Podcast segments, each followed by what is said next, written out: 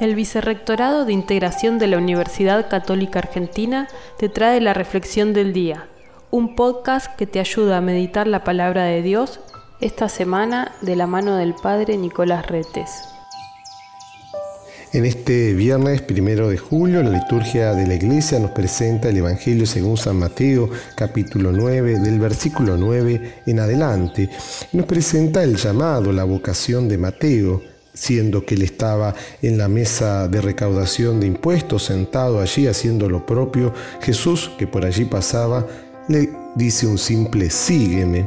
Y allí, movido seguramente por las palabras del maestro, Mateo se levanta y comienza a hacer lo propio.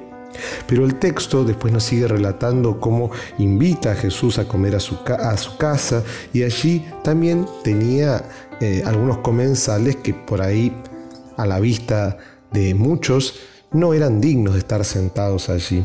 Sin embargo, Jesús aprovecha la situación para recordarnos algo importante, que el Hijo del Hombre ha venido a llamar a los pecadores, no solamente a los justos, a los justos también, pero ya no necesitan, en cambio los pecadores, los que están enfermos, aquellos que necesitan del amor, de la gracia de Dios, bueno, son los primeros en la fila para sentarse en la mesa del Maestro.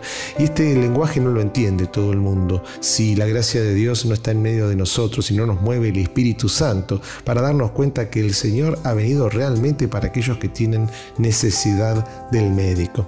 La pregunta que podemos hacernos en este día viernes, entonces, es si nosotros realmente nos sentimos necesitados de la gracia de Dios, si realmente el amor de Dios puede obrar en nosotros o le oponemos, le presentamos tantas resistencias que en definitiva Dios no puede obrar en nosotros, porque recordemos, el Señor siempre respeta nuestra libertad.